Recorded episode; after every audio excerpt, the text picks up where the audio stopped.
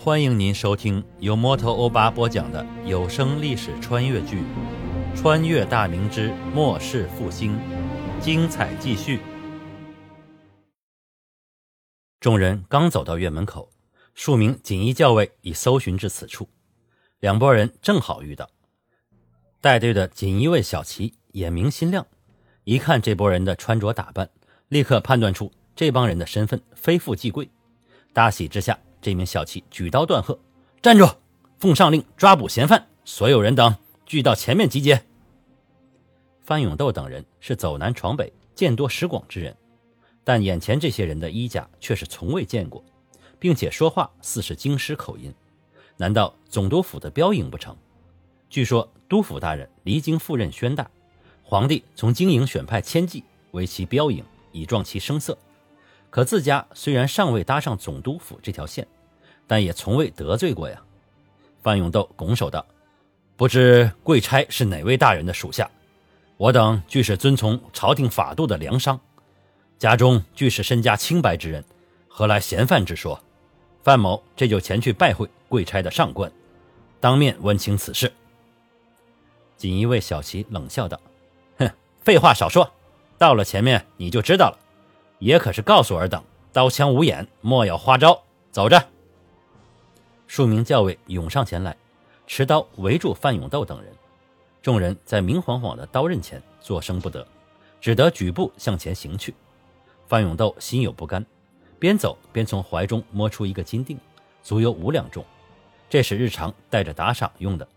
他紧走几步，来到那名小骑身边，悄声道：“啊，这位爷，行个方便，能告诉我等？”今日是哪位大人前来？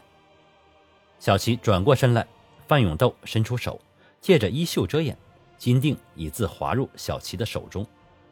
这名小齐毫不遮掩，拿着金锭抛了几抛，似笑非笑的开口说道：“你自称范某，大概就是这次正主范永斗吧？看来某的运气不错，逮住你可是头功一件呢。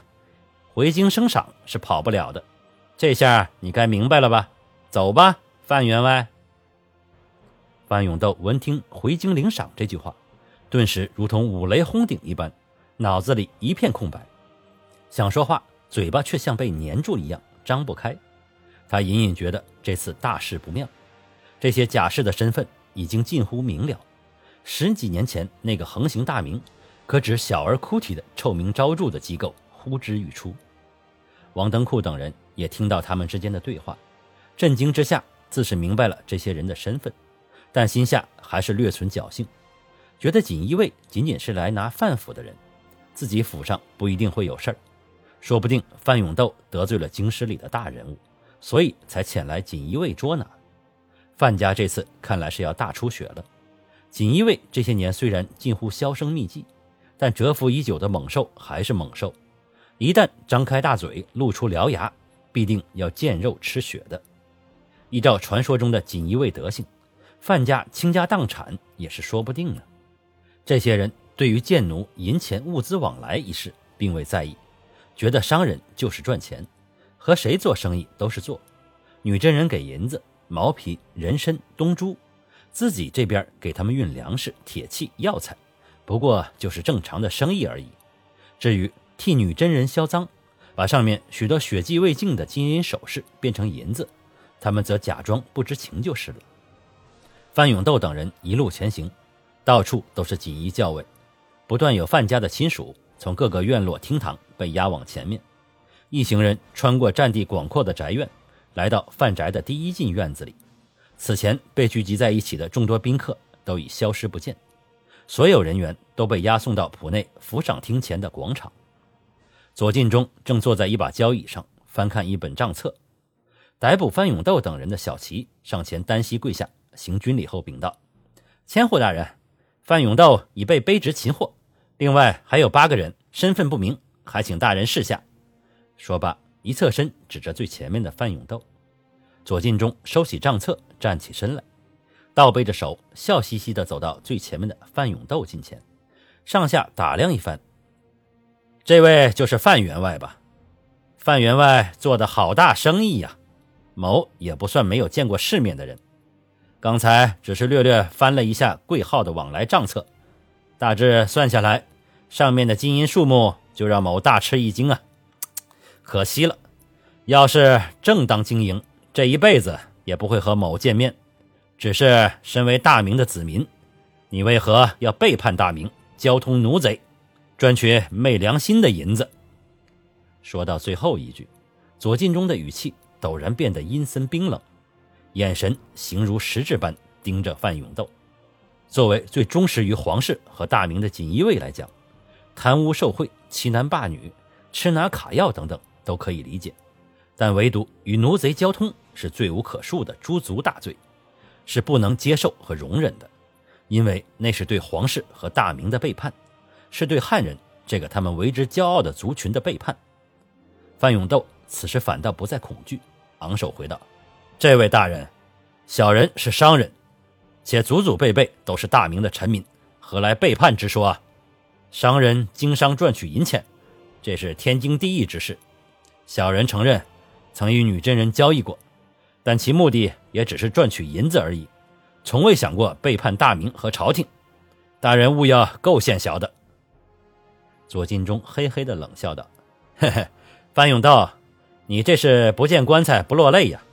等你见识过锦衣卫炮制犯人的十八般手段，某相信你会连三岁偷着看婆娘洗澡的事儿也会供认不讳的。”说罢，一扬手。一名身材消瘦的教尉上前，捏住范永斗的双颊，略一用力，将他的下巴卸了下来。这就是为了防止重犯咬舌自尽的手段。两名教尉拿着绳索，将范永斗捆得结结实实，架着他进了前院的一间房子。锦衣卫的刑讯手段已经在里面等候着，因为知道范永斗等人都认字会写，卸下了下巴也会把知道的都招出来。王登库等人面色清白难看，平日外表低调、内心骄横的心态一扫而光。左近中的话已经将他们的幻想打碎。原来这次锦衣卫不仅是冲着范家来的，大家都成了一根绳上的蚂蚱，谁也跑不了。以前花费大笔金银古玩打点的关系，在这些皇帝的亲军面前一文不值，并且有些官员此次也是在劫难逃了。左近中吩咐道。全都绑了，每人一间屋子，分开审理。八家的账房管家也都全部分开审讯。告诉他们，检举重大线索立功者可以免罪，拒不交代者大刑伺候，并且让其他人围观。八座府邸开始搜寻赃物赃银，有反抗者格杀勿论。一名百户急匆匆地从内院跑出，大声禀道：“禀千户大人，范家后花园处有一座小楼。”里面藏有数人，持有刀枪弓箭，属下已着人围住，特来向大人请示。左进忠闻言大喜，哈哈，居然还有另外的发现！把弓手、冲手都喊过来，其余人继续搜寻。外面有官军围着，谁都逃不出去。走，咱们瞧瞧去。感谢您收听由摩托欧巴播讲的历史穿越剧。穿越大明之末世复兴，欢迎加入我的八分圈，下集精彩继续。